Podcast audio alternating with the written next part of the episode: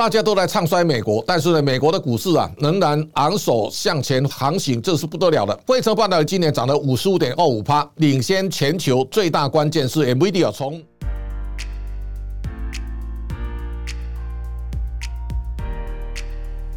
各位财讯的观众朋友，大家好，我是谢金河，欢迎再度收看老谢开讲。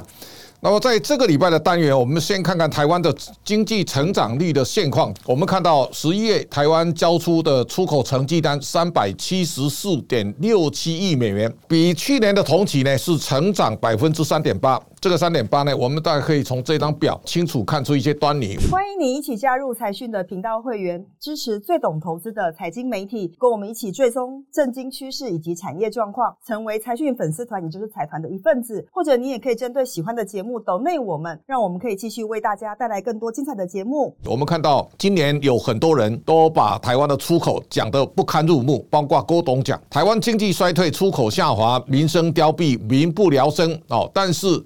现在我们大概逐月来检视一下，现在九月的出口三百八十八点一，它对比去年的三百七十五点一个呢，三点四趴的成长。十月份呢，因为去年的十月达到三九九点二，它相对高基期，所以我们变成衰退四点五哦。但是十一月呢，三百七十四点七亿的时候呢，它成长百分之三点八。那么现在到十二月的时候，你看到是三百五十七点五。二月啊，最低是三百一十点四，这个会一直到明年七月啊，它对比今年的七月的三百八十七点三呢，这个才是一个挑战。所以我们现在可以看到，从十月开始一直到明年的六月呢，台湾的出口会呈现连续八个月的成长，这个大概是非常明确的一个讯号。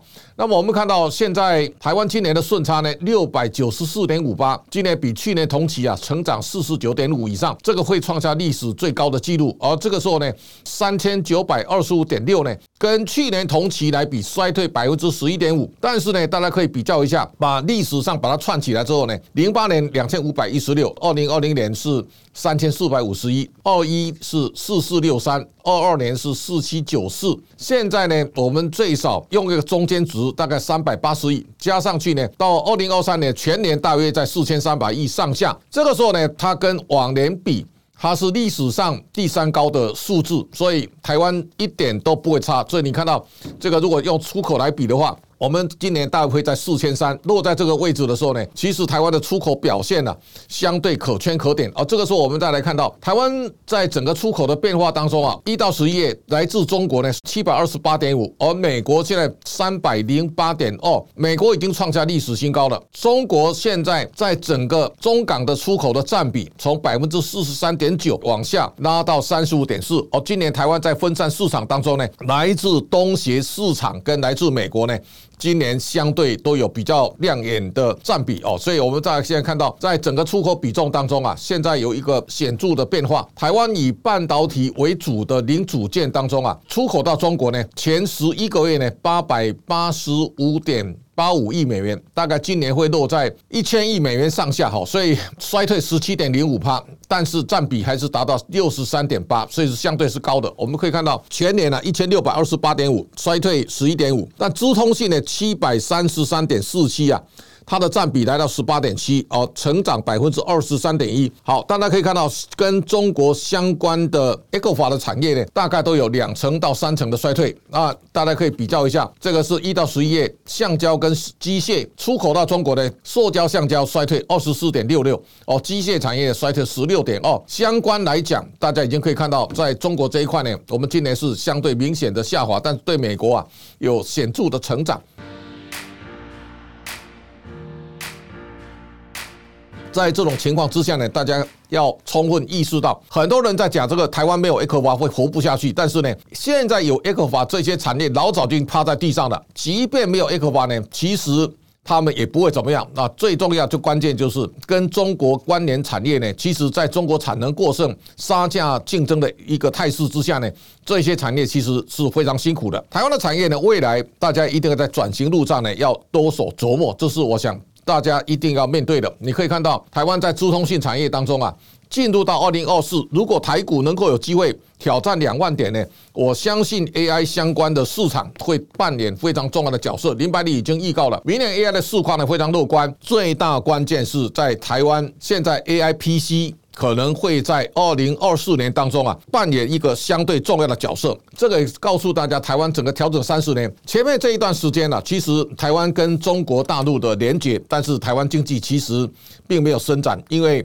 台湾的人、台湾的钱都锁进了中国，而台湾的制造业呢，完全以中国投资为导向。在这种情况之下呢，台湾基本上不容易使得上力。但是呢，从二零二零年之后呢，台湾越过前面的高点之后呢，台湾开始一路奔驰。这个态势呢，大家一定要高度的关注跟重视。那么我们可以看到，全球在二零二三年当中啊，它呈现一个非常显著的态势。今年跟中国有关的，包括从上海的 V 股的大跌，到香港股市呢，大概跌了将近十八趴了。所以最近大家可以看到，香港相关的股市呢，股价是显著的在下滑。所以这个是一个香港恒生指数在十二月十号啊盘中跌破一万六千点，而台股的加权指数呢是一度往上的。台股今天涨了二十三趴，而港股今天跌了十八趴。一来一回之间呢，我们在十一月二十八号呢，台股开始正式超越的港股，超越了港股之后呢，现在台股领先一千多点了，也就是我们过去。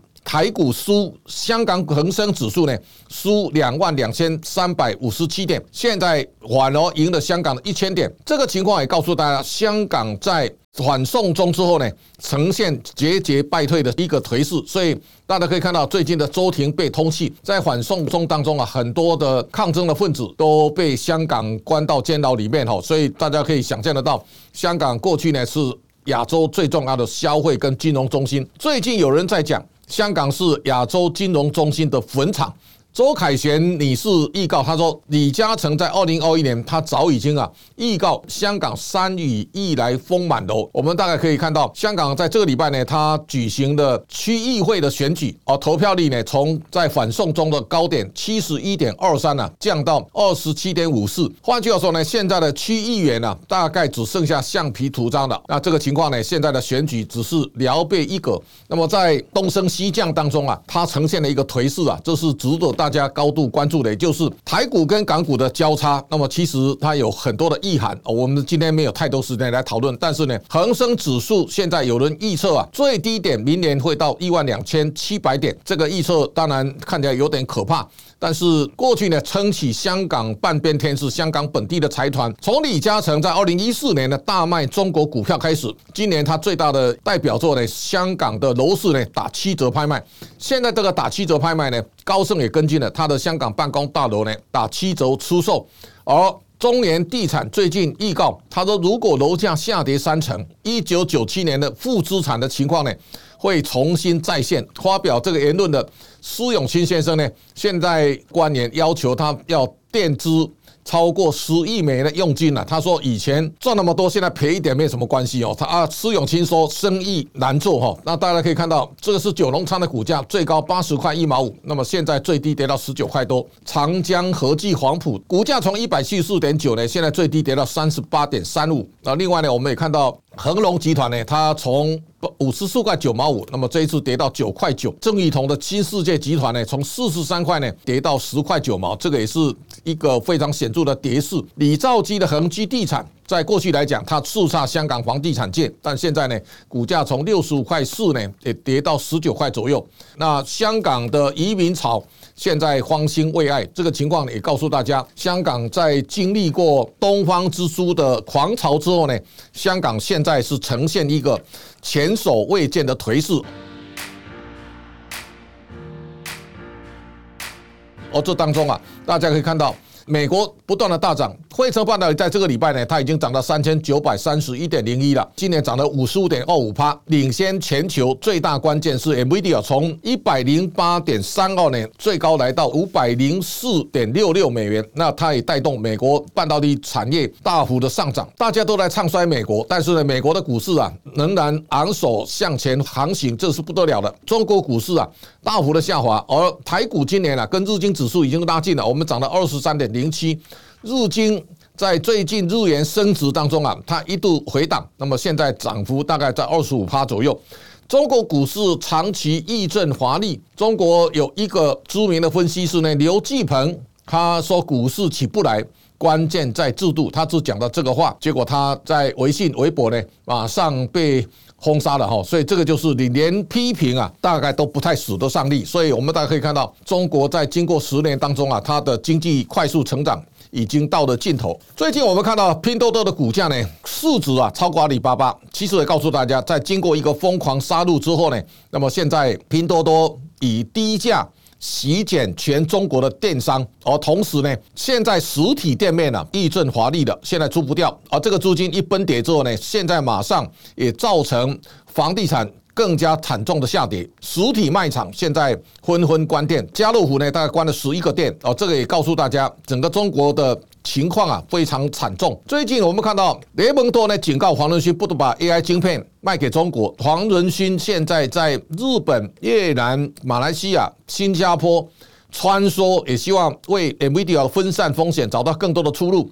最后呢，美国当局核准 NVIDIA 只能卖消费端的，但是跟军工产业有关的禁止出售给中国。那这个也是美中科技战的一个角力的延续。那大家一定要高度关注，在这一轮美中角力当中啊，美国现在掐紧中国的脖子呢，现在看起来没有放松。在过去呢，大家可以看到美中角力啊，从石油美元开始，接下来之后呢，金融美元也包括 SWIFT 的机制跟全球外汇存底，大家存放美元的比重，大家看到现在全球外汇存底当中的百分之六十啊是存有美元啊，百分之三呢是人民币。这个比重啊，相差非常悬殊。SWIFT 的机制当中啊，美元占百分之四十，而人民币占百分之二点五，差距仍然悬殊。但是接下来之后呢，大家可以看到，美国在进行的科技美元呢，现在更可怕了。现在苹果的市值啊，到三兆美元；微软呢，现在在二点八四五兆，也接近三兆美元。如果大家把苹果加到微软，再加 Google，再加 Amazon，然后呢，再把 Meta 加上来，Nvidia 再加 Tesla，美国七大科技公司啊。创造的市值达到十二兆美元。如果把中国从腾讯加到阿里巴巴，加到百度，再加京东，再加到拼多多，加起来大约一兆美元。这个科技实力呢，从市值的角度来看呢，双方相差悬殊。这是大家可能要从这当中啊看到了一个。新的变化，而这当中啊，我们看到蔡总统最近讲，台湾的 GDP 呢，这二零一六年呢，十七点五兆，一直成长到二十三兆，六年当中呢，它成长六兆台币，台湾创下历史第三高。从二零一六到二零二三年，东南亚的主要市场当中呢，日本涨幅九十九%，但是台湾股市呢，涨幅一。百一十一趴，这个时候我相信大家可以从这当中啊看到这里面的变化。最近脸书有人讲到，他说：“谢谢习总加速师告诉我们，依靠中国的下场，台湾人真的不要惩罚自己。”二零二二年，魁为十八年，人均 GDP 超过了韩国。